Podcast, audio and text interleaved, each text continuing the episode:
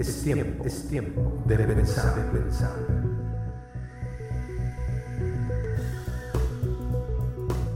Muchacho, estudio. Hola, ¿qué tal? Bienvenidos, este es el estudio número 9 de Fundamentos de la Fe en Jesucristo. Hoy estamos estudiando la presencia de Dios. Es, es un estudio verdaderamente interesante que nos va a ayudar a darnos cuenta de cómo está nuestra, nuestro entendimiento de la presencia de Dios. Y digámoslo así, muchos cristianos en este tiempo tienen dificultades para comprender a qué se refiere la presencia de Dios en sus vidas. Eh, en ocasiones todo esto se da porque hay poca lectura de la palabra y eso es, eh, abro una exhortación para que eh, te comprometas eh, con el Señor y contigo mismo para conocer de Dios a través de su palabra. Necesitamos leer más la palabra con una dirección, conocer a Dios, porque eso es lo que tiene la palabra para nosotros. Si, si, es la palabra de Dios, a través de ella vas a conocerle a Él. A través de su palabra va a venir fe a tu corazón. Y entonces, bueno, de esta manera podemos ser más efectivos y más entendidos de lo que Dios quiere que sepamos como su pueblo. Vamos a explorar un poquito este concepto para entenderlo mejor. ¿En qué reside la presencia de Dios? Eh, sabemos, después de todo lo que hemos estudiado y, y conocido en la palabra del Señor, que Dios es uno. Se manifiesta al hombre en tres personas. El Padre, Dios el Padre, Dios el Hijo, Jesucristo, y Dios el Espíritu Santo. Esto lo sabemos, y se comenta también en la cultura popular porque es un concepto conocido. Sin embargo, nosotros al estar estudiando la palabra necesitamos comprender la esencia, la esencia de lo que representa la presencia de Dios.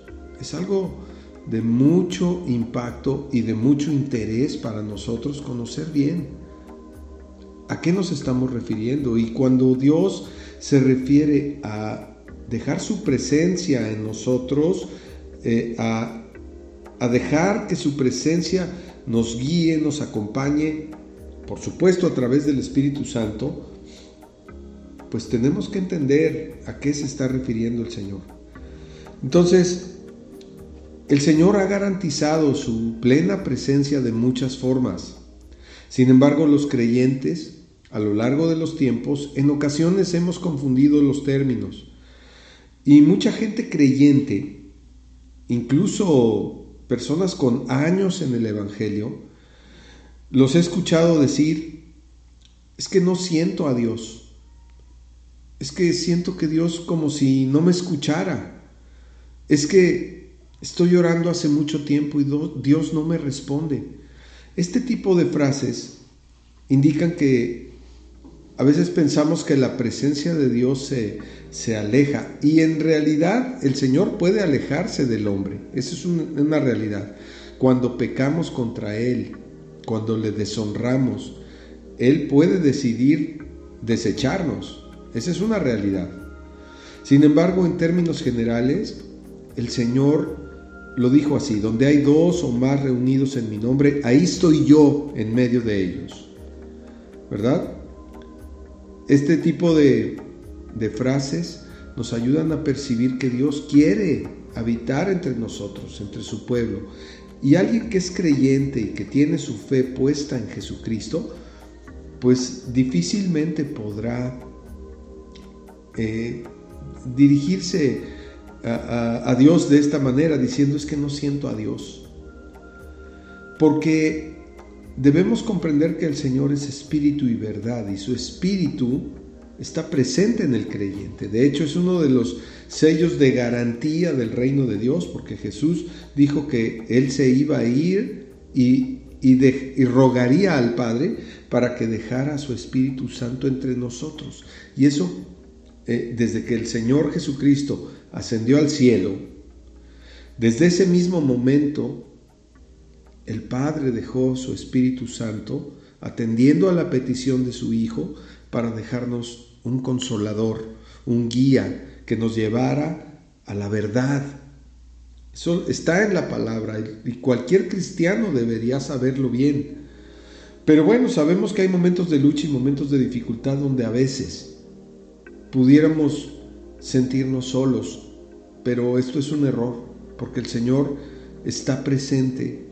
Digo, si, Dios es omnipotente, omnisciente y omnipresente como lo hemos conocido, pues Él está en todas partes, en todo momento. ¿A dónde vas a ir? La escritura dice, ¿a dónde me iré de tu presencia? El Señor está en todas partes. Entonces, no podemos exponernos a decir, no siento al Señor. Entonces, quizá el enfoque debiera ser, pues, ¿cómo está tu entendimiento acerca de, las cosas de, fe, ¿no? Acerca de, de la fe que el Señor nos dejó porque no nos ha desamparado. No nos ha desamparado ni nos desamparará en ningún momento. Entonces la cultura popular también impulsa este tipo de, conceptos. De hecho, hay un dicho popular que dice hasta no ver, no creer. Y algunos te dicen, como dijo Santo Tomás, hasta no ver, no creer. ¿Por qué? Porque se toma de la, de la palabra de Dios donde el Señor eh, tiene un, encuentro después de ya haber resucitado con Tomás. Y Tomás le dijo a los otros discípulos, pues, si yo no toco sus, llagas en sus manos y meto mi mano en su costado, pues no voy a creer. A lo que Jesús cuando se les presenta y está Tomás allí, le dice, Tomás, no seas incrédulo. Mira, toca mis manos, es lo que querías, ¿no? Toca mis manos, mete tu mano en mi costado, yo mismo soy. Se lo dijo el Señor. Y, cuando Tomás toca las llagas del Señor, las heridas del Señor y toca el costado, entonces cree y Jesús le dice, porque, porque pudiste tocarme, ¿crees?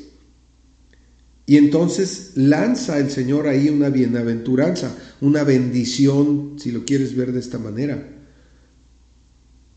Bienaventurados todos los que no han visto y creyeron. Entonces, hoy tú y yo somos ese tipo de personas.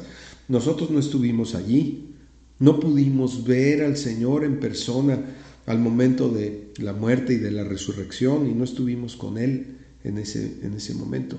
Hemos creído por la palabra de verdad, por la Biblia, que hoy es nuestra guía más importante hacia la fe. Entonces, bienaventurados somos porque hemos creído en Jesucristo sin ver, sin verlo, y tenemos una esperanza en Él. Entonces, esto se lo dijo Jesús a Tomás en Juan 20:29. Ahí puedes ver claramente que Jesús le dijo, porque me has visto, Tomás, creíste. Bienaventurados los que no vieron y creyeron. Entonces puedes sentirte una persona muy bendecida por Dios, porque aún sin verlo ya has creído en el Hijo de Dios y ya eres un hijo de Dios, ya fuiste adoptado en su familia, ya fuiste regenerado, ya fuiste cambiado. Tu pecado ha sido perdonado. Y ahora puedes tener la certeza de la presencia de Dios en tu vida. Es una presencia hermosa. Pero vamos a ver qué tipo de presencia es, porque a veces con nuestra mente finita, queremos entender conceptos espirituales. En realidad, Dios nos quiere llevar a vivir en el Espíritu, ¿verdad? Porque percibir con nuestros sentidos físicos a Dios no es lo que Él ha preparado para nosotros. Por eso cuando alguien dice, es que no siento a Dios, bueno, es que el terreno de nuestras percepciones no es el terreno que Dios quiere fomentar en nosotros. Dios quiere fomentar en nosotros el espíritu, precisamente porque ya teníamos un cuerpo y, Él nos dio un espíritu que nosotros dejamos morir por el pecado, por haber sido esclavos del pecado, nosotros permitimos o le dimos muerte a nuestro espíritu. Pero cuando viene Jesucristo a nosotros y nosotros nos arrepentimos delante de Él, buscamos su presencia, buscamos su perdón y nos rendimos a Él, en toda la extensión de la, de la palabra nos rendimos a Él, Él nos da vida nueva en el Espíritu. Por su Espíritu nos da vida nueva. Por eso es importante distinguir que hay cristianos en este tiempo que se comportan de manera muy carnal, una manera de pensar que está basada solamente en la carnalidad. Sin embargo, hay otro tipo de cristianos verdaderos que demuestran con su vida que ha cambiado algo en su interior. Y ese algo es la nueva vida que Dios le dio. Es una nueva vida en el Espíritu. Por eso, eh, los, los, digamos, la, la gente que se está afiliando a algunas iglesias, precisamente porque esto no se predica muy claramente, se guían por cosas como esta. Vamos a suponer que llegas a una congregación y están cantando unas alabanzas hermosas y la gente dice, ay, hoy la adoración estuvo hermosa. Pero en realidad la adoración que Dios busca es la adoración en el espíritu, no es tanto el canto. El canto es una hermosa expresión de alabanza y de adoración a Dios, pero no es la adoración en sí. La adoración se puede traducir como obediencia. Cuando nosotros obedecemos la palabra y la creemos y actuamos en consecuencia, entonces estaríamos honrando la palabra de Dios y estaríamos adorándole a Él. La obediencia es el mejor acto de adoración. ¿Cuántos de nosotros hemos podido experimentar un tiempo de obediencia a Dios y, sentimos que estamos haciendo su voluntad? Eso es precisamente porque la palabra nos ha dado certeza. La palabra de Dios viene a cambiar muchos pensamientos erróneos que tenemos y nos permite entonces empezar a entender lo que es la fe. Porque entonces te preguntarás, entonces, ¿cómo es que debo creer? Bueno, la respuesta está en la misma palabra de Dios en Hebreos 11.1. Hebreos 11 lo presenta de una manera magistral y lo vas a entender perfectamente. Dice, Hebreos 11.1 dice, es pues la fe la certeza de lo que se espera, la convicción de lo que no se ve. Son dos factores dos factores, la certeza de lo que se espera y la convicción de lo que no se ve. Yo te preguntaría el día de hoy, ¿qué es lo que esperas siendo cristiano? ¿Qué es lo que esperas siendo un discípulo de verdad, un discípulo de Cristo? Hay algunos que me han dicho respuestas, bueno, espero la salvación. Bueno, puede ser una buena respuesta, está cerca de lo que pudiera ser una buena respuesta. Pero en realidad lo que estamos esperando es a Cristo. Esa es, es Cristo la certeza de lo que esperamos. ¿Por qué? Porque Él tuvo una obra, vino a nacer siendo Dios, vino a nacer como hombre, vino a pagar por el pecado para que aquellos que creen puedan tener vida eterna, aquellos que creen, y después muere y resucita al tercer día por el poder del Padre. Y ofrece, a través de la misma palabra, que va a regresar por su pueblo, a reinar. Ahí está la certeza de lo que esperas. Entonces, cuando tú pienses en la fe, de inmediato puedes decir, la certeza que yo tengo es que Cristo viene por mí. porque Él lo prometió, porque es mi Salvador, porque es mi Señor, porque es todo para mí. Esa es la certeza de lo que se espera. Ahora, la convicción de lo que no se ve tiene mucho que ver con lo que le dijo Jesús a Tomás. Bienaventurados los que no vieron y creyeron. Ahí está la convicción de lo que no se ve. ¿Verdad? Son cosas espirituales que no podemos ver en nuestra condición humana. Pero son convicciones fundamentadas en qué? En la palabra de Dios. No en buenos pensamientos o en ideas que nos parezcan eh, interesantes incluso, sino en la palabra de Dios que es viva y eficaz, que es, que es vida en sí misma, porque es la palabra de Dios. Cuando Dios dice algo, Él lo cumple. Cuando Dios ofrece algo, lo cumple. ¿Verdad? Entonces, es necesario que de manera figurada cambiemos un switch en nuestra mente. Digamos, un interruptor entre la vida de un, de un cristiano con tendencias carnales a un cristiano que es verdadero, pero para eso es necesario nacer de nuevo. Por eso cada cristiano en el mundo debiera preguntarse, ¿en verdad nací de nuevo? ¿En verdad estoy entregado en, totalidad a mi Señor?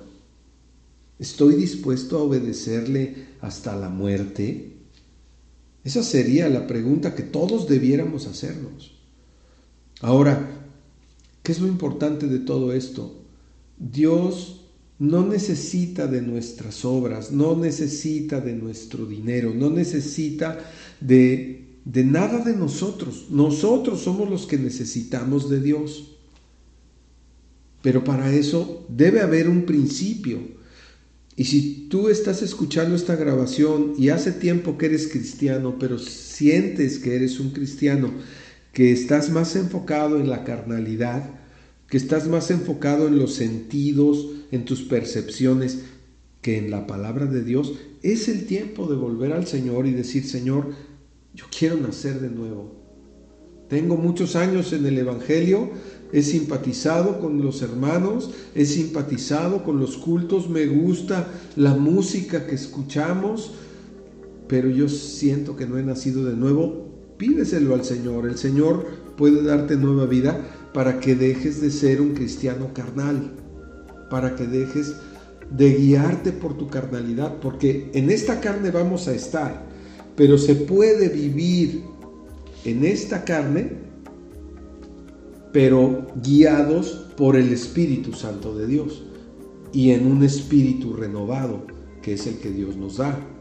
Entonces, vamos a tener que estar en este mundo y en esta carne hasta que este cuerpo muera pero nuestro espíritu que el Señor ha vivificado es el que necesitamos estar conscientes de, que nacimos de nuevo, porque si no has nacido de nuevo, en vano es que vayas a la iglesia todos los domingos y hagas obra social y obra en la iglesia y hagas tanta cosa. Si es que no has nacido de nuevo, no tienes nada, no tienes a Cristo. Y si no tienes a Cristo, no tienes la vida eterna. Y si no tienes a Cristo, no tienes al Padre. Entonces, es un tiempo de reflexión al que ya es necesario que la iglesia de Dios de este tiempo despertemos y pidamos al Señor que seamos congruentes con, con nuestra vida con Él. Y que si hay fallas en nosotros, que el Señor nos las muestre para que podamos nacer de nuevo. Eso es algo que solamente Dios lo puede hacer. Nadie más lo puede hacer. Y voy a terminar con, eh, no es el, estudio completo, pero vamos a terminar eh, con la palabra de Juan 4:24, donde, donde Dios nos habla de que Él es espíritu. Y Él anhela que los adoradores de Él seamos adoradores en espíritu y verdad, porque es necesario que adoremos en espíritu y verdad. No con nuestras emociones, no con experiencias místicas, sino con la convicción de la fe de Jesucristo en nuestro corazón y con un espíritu renovado por Dios. Así que es un tiempo de pensar en esto. Es tiempo de meditar y de rogar a Dios por esta restauración completa. El cristiano que se encuentra con el Señor y que se rinde a Él es verdaderamente transformado.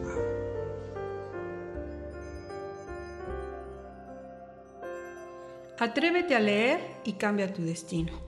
La Biblia es la voz de tu Creador y tiene todo el poder de su Espíritu para que tengas vida abundante. Este maravilloso libro te hará saber quién realmente eres y cuál es tu destino eterno. Sobre todo te mostrará quién es Dios y su plan eterno para ti. Siempre recomendaremos que sea tu fuente suprema de sabiduría, así que no tardes en conocerla. También hemos escrito varios libros que te pueden ayudar a crecer en tu relación con Dios, porque en ocasiones las experiencias de otras personas nos enriquecen grandemente, si es que están basadas en la sana doctrina bíblica. Encuéntralos en Amazon Libros, en el enlace tini.cc diagonal mismo que dejamos escrito en la descripción.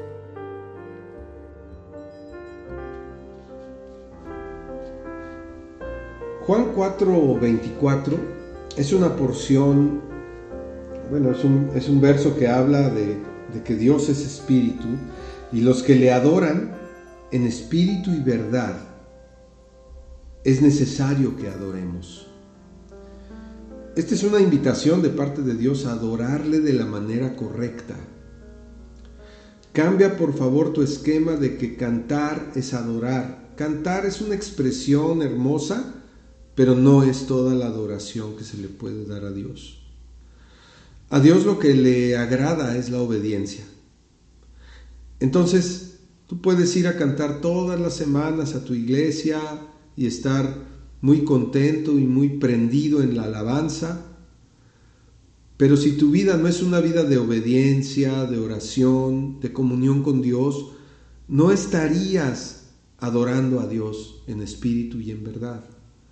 Eso tiene que quedarte muy claro, porque hay mucha confusión en este tiempo por tal motivo, ¿no? Porque las iglesias han fomentado de alguna manera este que la como si la adoración y yo te lo digo como músico, ¿eh?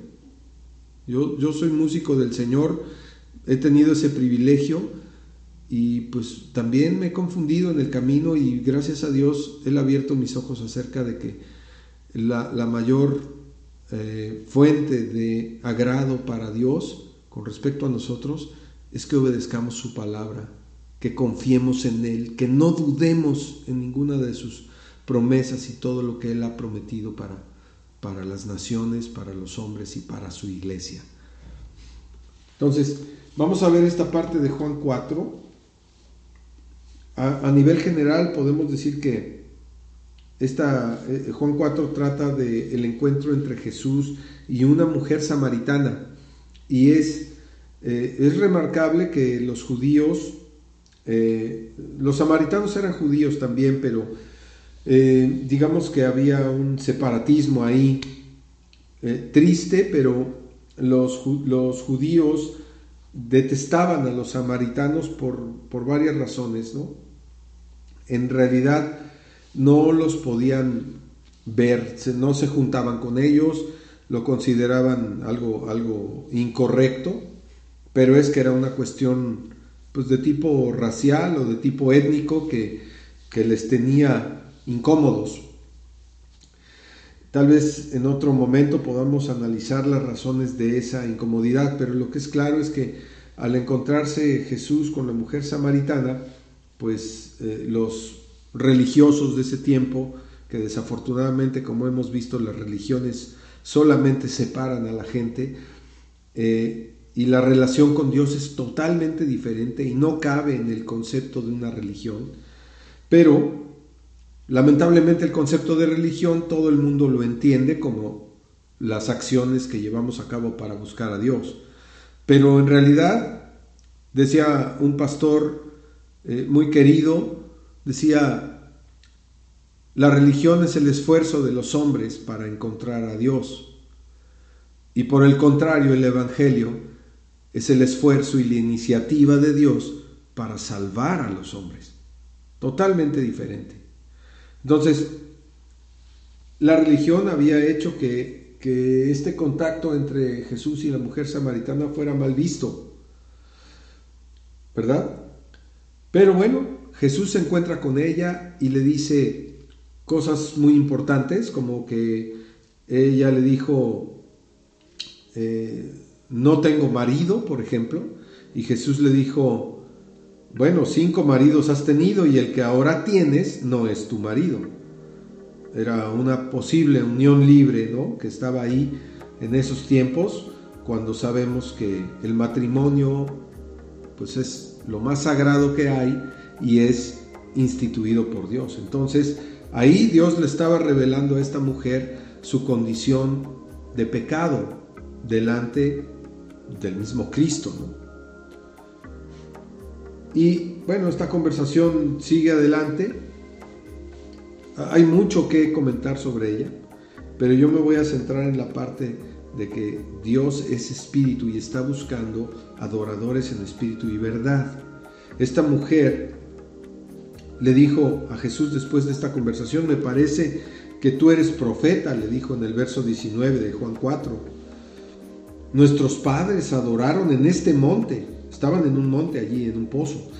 Y, ustedes dicen que en Jerusalén es el lugar donde se debe adorar. Ahí le está diciendo claramente, tú eres judío, ¿verdad? y tú dices que debes adorar en Jerusalén y nosotros adoramos aquí en este monte. Los samaritanos adoramos en un lugar diferente al que adoran los, los judíos, digamos, eh, de Jerusalén, ¿no? Entonces, en este, en este contexto, Jesús le dice en el verso 21, Juan 4, 21, le dice, mujer, créeme, que la hora viene cuando ni en este monte, o sea, donde estaban los samaritanos, ni en Jerusalén adoraréis al Padre. Vosotros adoran lo que no saben. Ustedes, perdón, adoran lo que no saben. Nosotros adoramos lo que sabemos, porque la salvación viene de los judíos. Jesús estaba refiriendo a que somos parte, los, los cristianos que nos hemos entregado a Jesucristo en totalidad, venimos del, pues de Abraham. Somos parte de la promesa que Dios le dio a Abraham de tener una gran descendencia. Y de ahí vendría también Jesucristo como, como Salvador de todos nosotros. Entonces por eso dice que la salvación viene de los judíos. Pero en el verso 23 le dice, mas la hora viene y ahora es cuando los verdaderos adoradores adorarán al Padre en espíritu y en verdad. Porque también el Padre, tales adoradores, busca que le adoren. ¿Ves cómo hay una relación profunda de la adoración que Dios busca? De gente que sea fiel, de gente que sea honesta, de gente que sea entregada a la obra. Pero es una adoración que, que es en espíritu y en verdad. Y en el verso 24 Dios le aclara a esta mujer lo siguiente. Dios, refiriéndose al Padre, porque sabemos que Jesucristo es Dios, es la imagen misma de la sustancia de Dios, es Dios. Pero él se está refiriendo al Padre, al Creador, ahí en este, en este verso. Dios es espíritu y lo pone con mayúscula nuestra Biblia, en letra roja, por supuesto, porque son palabras o referencias directas al Salvador, a Jesucristo, al Mesías, al ungido de Dios. Y los que le adoran, se refiere a nosotros, o en este caso a la samaritana y todos los que estuvieran allí, y los que le adoran, en espíritu y en verdad, es necesario que adoren o sea, no está poniéndolo como una opción. Jesucristo está diciendo, es necesario que adores a Dios en espíritu. En espíritu. ¿Se necesita de la música para adorar en espíritu? No. La respuesta es un contundente no. La música es hermosa y podemos adorar a Dios cantando, celebrando con himnos y cánticos espirituales, porque eso lo permite la palabra y lo fomenta la palabra. Pero no es la única expresión de adoración. De hecho, la expresión de adoración centralizada de este versículo es adorar a Dios en espíritu y verdad. Entonces, la, conversación continúa y le dice la mujer, sé que ha de venir el Mesías. O sea, ella sabía y estaba esperando al Mesías prometido, ¿verdad? Que viene de, los judíos desde, desde tiempo antiguo, llamado el Cristo. Cuando Él venga, nos declarará todas las cosas. Y mira la respuesta de Jesús. Jesús le dijo, yo soy. Utilizó el mismo nombre que Dios usó en la zarza ardiente con Moisés cuando le dijo, yo soy el que soy. Jesús le dijo, yo soy el que habla contigo. Mira qué hermoso momento donde la mujer samaritana se está encontrando con el mismo Mesías Salvador, que es el mismo que nos ha salvado a nosotros, que nos ha dado de su gracia y su perdón. Y aquí Dios le dice, yo soy, yo soy es el que estás esperando. Por eso esta mujer estaba maravillada desde que empezó a hablar con él. Pero aquí ella aprendió de primera mano y además directamente del Señor, el Dios Todopoderoso, que Él busca adoradores en espíritu y verdad. Yo creo, si, meditas en esto, si meditamos todos en esto, porque esto es para todos, ¿eh? todos necesitamos comprender que el tiempo en el que estamos, donde hay demasiada superficialidad, aún a veces en los cristianos, Quizá hoy deberíamos estar evaluando nuestra propia vida delante del Señor. ¿Qué tanto adoramos al Señor? ¿Qué tanto le somos obedientes? ¿Qué tanto estamos dispuestos a hacer su voluntad? Y entonces, al recibir esta respuesta, podrías pensar, Señor, úsame, úsame, quiero servirte, quiero hacer tu voluntad en esta tierra. ¿Sabes cuál es la voluntad de Dios en esta tierra? Que a veces la gente dice, es que no sé cuál es la voluntad de Dios para mi vida. Está muy claro, está muy claro en la palabra. Es que anuncies las virtudes de aquel que te llamó de las tinieblas a la luz admirable que anuncies a Jesucristo el Salvador, que compartas la palabra de Dios, que des testimonio de lo que ha hecho Dios contigo, que glorifiques a Dios con tu vida, que seas honesto, que seas verdadero y que te rindas al Señor. Ese es el propósito. Si lo logras en esta vida, serás ampliamente bendecido. Como decía el Señor, bienaventurados los que no vieron y creyeron. Entonces, creo que es un tiempo de meditar. Yo te pediría que después de que termines de escuchar esta grabación o este estudio, te quedes un rato a solas, en quietud, sin música, sin distracciones de ningún tipo, para que puedas tener un tiempo con Dios donde le preguntes, Señor, ¿verdaderamente te honro? verdaderamente soy un hijo tuyo, he nacido de nuevo, porque en esta vida cristiana estamos corriendo por todos lados, igual que el mundo, y necesitamos un tiempo de quietud delante del Señor para preguntarle qué quiere Él de mí y que tengamos la disposición de obedecerle y de honrarle en espíritu y en verdad.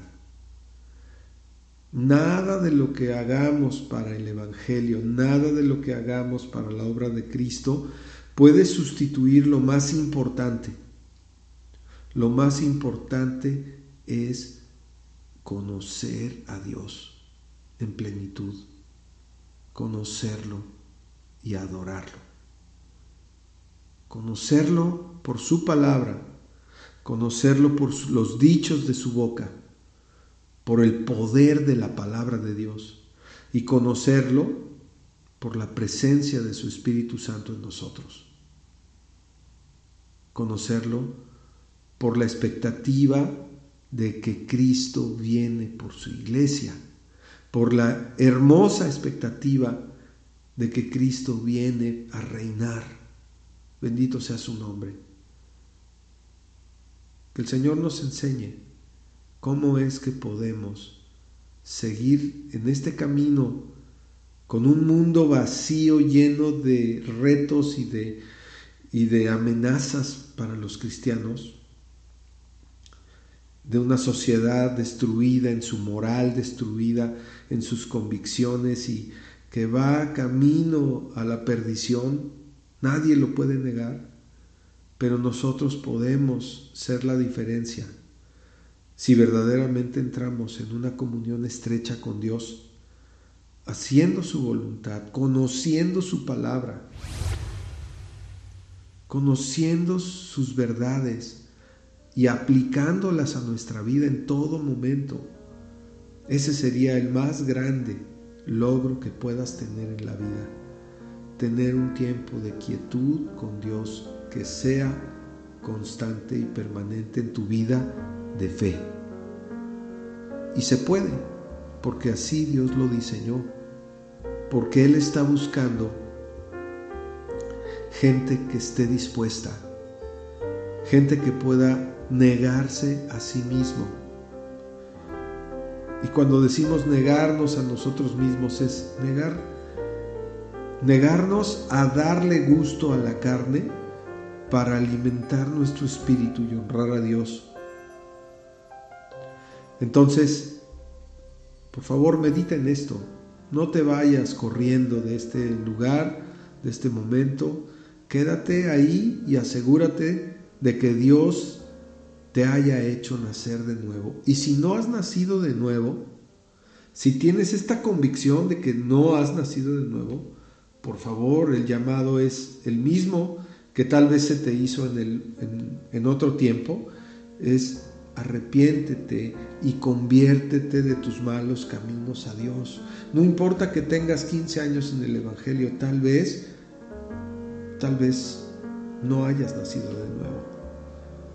Pero hoy puede ser tu día de salvación y hoy tal vez puedas comprender en el Espíritu que necesitas que tu Espíritu viva por el poder de Jesucristo. Así que esa es la tarea. Que Dios te bendiga te levante y vayas hacia el frente glorificando al Señor y honrando su nombre.